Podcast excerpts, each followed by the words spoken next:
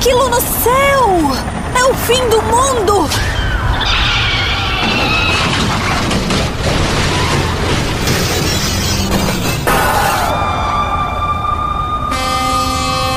É o Homem Bengala. Homem o quê?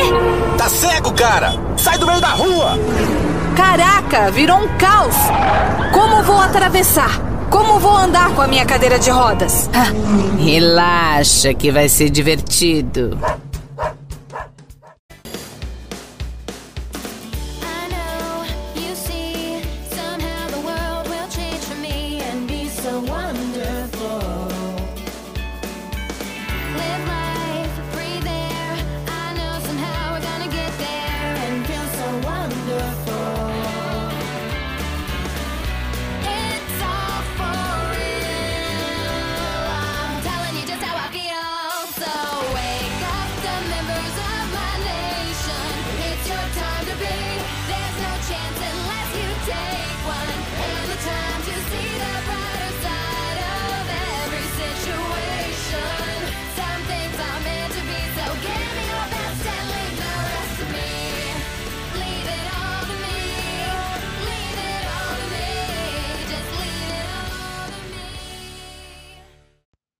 Por favor, não me perguntem. Não me perguntem. Tô quarentenada faz mais de 50 dias. Perdi a conta. Então, por favor, não me perguntem.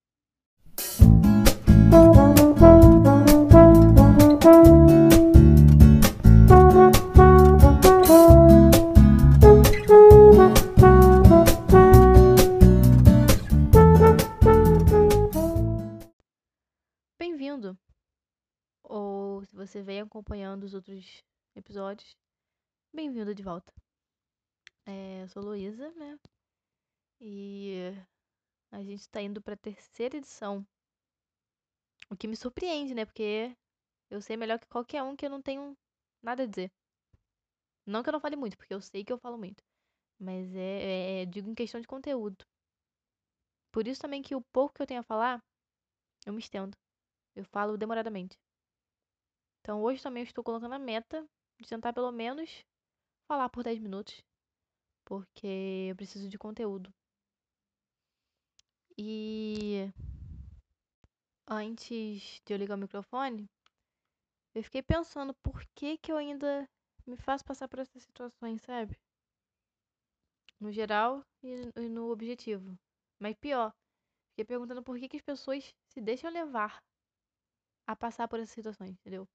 Porque tem pra mim que isso tudo tem influência pelo que a gente tá vivendo, né? Porque no governo que a gente tá, né? na, na conjuntura política que a gente tá, tem tanta notícia ruim que as pessoas precisam ouvir. Alguma coisa que assim, não tem nada com nada, sabe? Que desestressa. Como se você estivesse jogando o cérebro no lixo. Não que isso aconteça aqui. Mas é o conceito. O que é natural pra mim. E é por isso que eu faço isso. Eu gosto de falar sozinha, entendeu? Então, às vezes, tem até às vezes que eu volto e escuto as coisas que eu falo. Só pra saber mais ou menos do quão avoada eu estou sendo naquele momento. Não que eu seja egoísta. Narcisa, talvez. Mas o narcisismo nem sempre é ruim.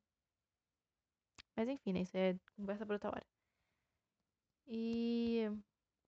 Eu, eu, eu sinto que continuar aqui é um certo apelo, sabe? Porque ao invés de da gente ver notícia ruim, a gente tá aqui, escutando as coisas sem noção que eu falo. Mas, pois bem, hoje, entre todas as coisas que eu poderia começar dizendo, eu quero começar dizendo que eu descobri que o Dennis DJ fez parte do, da Furacão 2000. O que seria uma informação comum, uma levianidade. Se não fosse pelo fato de que eu cresci escutando do Furacão 2000. E eu explico. Porque acho que todo mundo tem a cultura de crescer escutando alguma coisa. Alguma música que os pais influenciavam vocês. E na minha família são quatro artistas, grupos em geral, que minha família cresceu escutando. Que é Ana Carolina, Amy Winehouse, MC Marcinho e Furacão 2000. São os quatro artistas que você pode colocar qualquer música que qualquer um dos três filhos dos meus pais bom saber cantar. Eu sei a discografia inteira do Furacão 2000. Então, sim, pra mim foi o susto descobrir que o Dennis DJ fez parte. Mas admiro. Porque pra quem cresceu escutando, Danny DJ fazer parte da Furacão 2000 é equivalente ao que a Xuxa fez pelos baixinhos. Outra coisa curiosa que eu observei nessa quarentena é a extraordinariedade de se fazer pão. O instinto animal do jovem adulto desencadeou uma obsessão pela massa caseira. O que pra mim seria incomum também. Se não fosse pelo fato de tem uma coisa que eu sempre fiz, essa coisa é pão. Minha avó toda semana assa uma dezena de pão de torrada de massa pra rechear. É quase que uma tradição na minha família. Isso aí tá há gerações. Fazer pão e colocar no pote. Então eu não entendi essa anormalidade que estão falando. Até Jesus fazia pão. E alguém, ah, não sei o que, Jesus tome pão. Então, a única explicação que eu posso dar pra isso é de que o pão de quarentena é a nova cerveja artesanal. O que justifica tudo, né? Uma vez que se tem uma coisa que o brasileiro é bom, é em beber. Mas, ai ai, saudade de beber. Saudade de me preocupar se eu ia desenvolver o alcoolismo antes de 20. E a resposta, no caso, agora não. Falando em desenvolver, vou contar uma história. Vou contar uma história, finalmente chegou esse momento. É que eu fiquei sabendo. Vocês vão entender logo, né? Há pouco tempo. História muito boa, juro. A história sobre Franz Kafka. Não sei se todo mundo conhece, mas Kafka foi um dos maiores da literatura assim, do século XX. Ele escreveu A Metamorfose, escreveu O Processo. No caso, eu só li esses dois, né? Mas indico. E então ele produziu uma literatura muito simbólica, política. Ele, ele era brabo, entendeu? E o Kafka, no, no final da vida dele, ele teve uma experiência muito boa. Ele morreu jovem, o que não é bom. De tuberculose, o que também não é bom, né? Mas por ele ter esse diagnóstico, ele era obrigado a tomar ar puro, passear, andar na rua. Coisa até que a gente não pode fazer. Eu juro que vai ser uma história boa, eu juro. Não é nada de ficar triste, não. É, então, por ele ter tuberculose, ele tinha que pegar um ar puro. Então, ele ia para um parque que tinha perto da sua casa. Ele morava em Berlim. E nesse parque, ele sempre observava uma menina brincando. Até que um dia, né, em uma dessas idas pro parque, ele encontrou a menina chorando. Tava em pranto porque ela tinha perdido uma Barbie dela, uma boneca. Então, todo mundo que tava lá se empenhou, né, pra, pra, por essa caça pela boneca perdida, mas acabaram não conseguindo encontrar. Então, o Kafka volta pra casa, muito mexido com aquilo. E no dia seguinte, ele volta ao parque e ela tá lá. Então, o Kafka se apresenta como um carteiro de bonecas. E ele diz que trouxe para ela uma carta da boneca. E nessa carta, a boneca pede desculpa por ter saído assim, sem se despedir, mas que ela já tinha combinado uma viagem, que ela queria conhecer o mundo. E então, né, ao longo das semanas, o Kafka vai trazendo essas cartas que ele escrevia para a menina narrando o mundo que a boneca estava vivendo e que não sei o quê.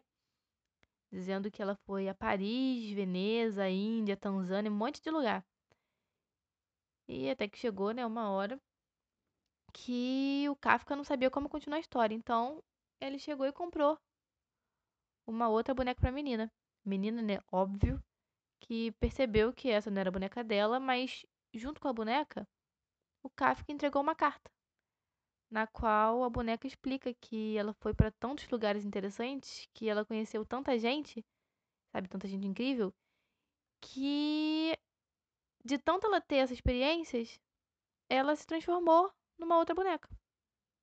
E essas cartas, elas nunca foram encontradas, mas teve um escritor chamado Jorge Jorge Serra, alguma coisa assim, que ele reescreveu essa história num livro chamado Kafka e a Boneca Viajante. E o interessante é que o, esse Jorge Serra, ele. Na verdade, eu nem sei se é o nome dele, gente, mas eu juro que o nome do livro é esse: é Kafka e a Boneca Viajante. Mas eu vou chamar de Jorge Serra. Ele termina o livro narrando que a menina já crescida, né? Ela encontra o bilhete de despedida dentro da boneca, na qual a boneca diz tudo que você ama, eventualmente você vai perder. Mas o amor vai voltar pra você de uma outra maneira. Lindo, né, gente? Eu gosto muito dessa história. Eu gosto muito do Kafka em si, porque a primeira obra que eu li dele foi na faculdade. Eu não, não conhecia antes de da letras. E eu li a Metamorfose. É um livro que eu indico muito, muito, muito pra quem quer conhecer a escrita dele.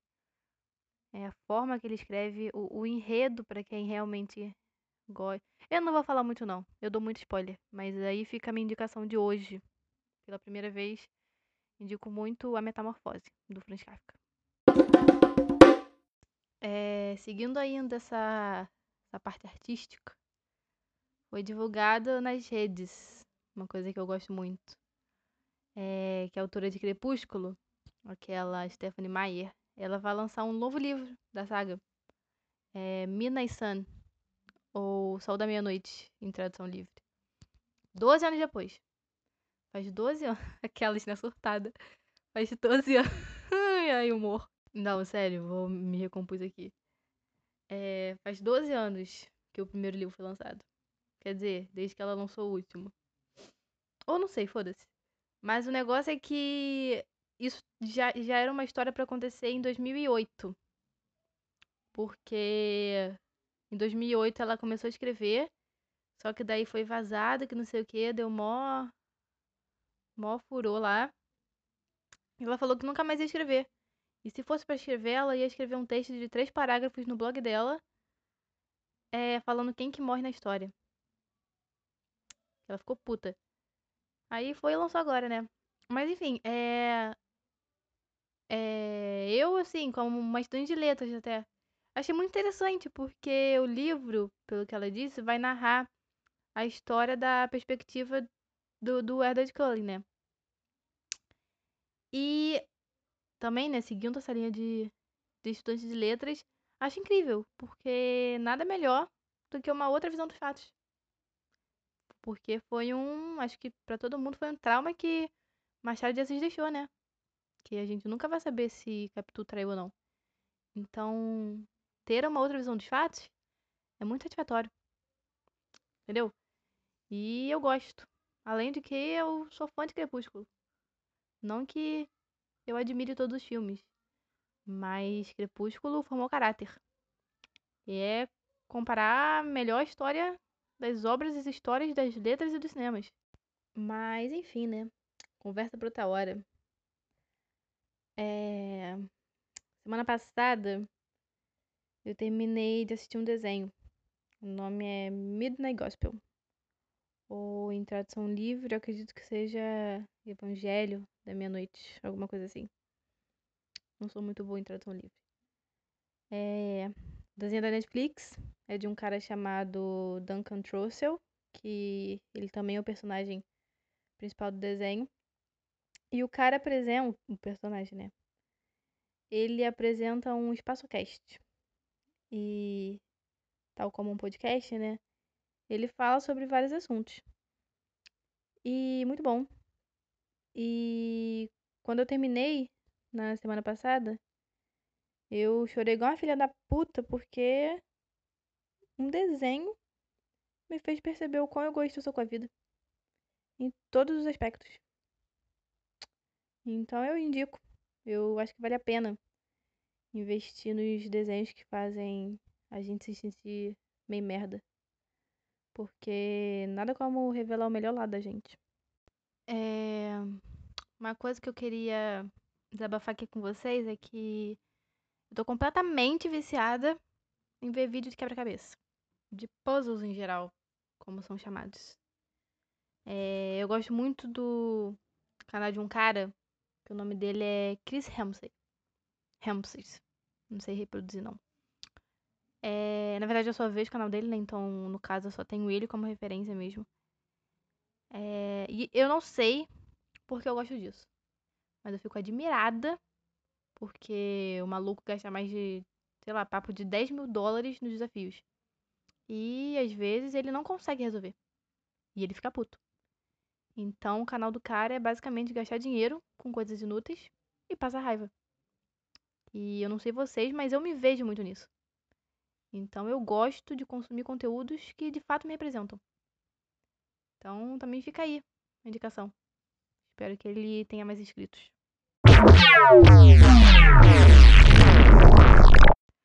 Bom, então chegamos ao fim do episódio de hoje, né? Se você chegou até aqui, muito obrigada também, porque eu também não sei se eu mesma, na hora de editar isso aqui, vou chegar até essa parte. Então, muito obrigada se você chegou até aqui. Espero que você esteja bem.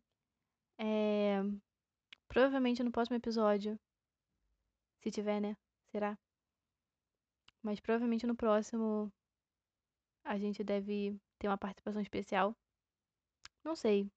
Depende de como o mundo vai andar, né? Mas é isso. Espero que vocês estejam bem. Se cuidem, lavem as mãos. E se puderem, fiquem em casa.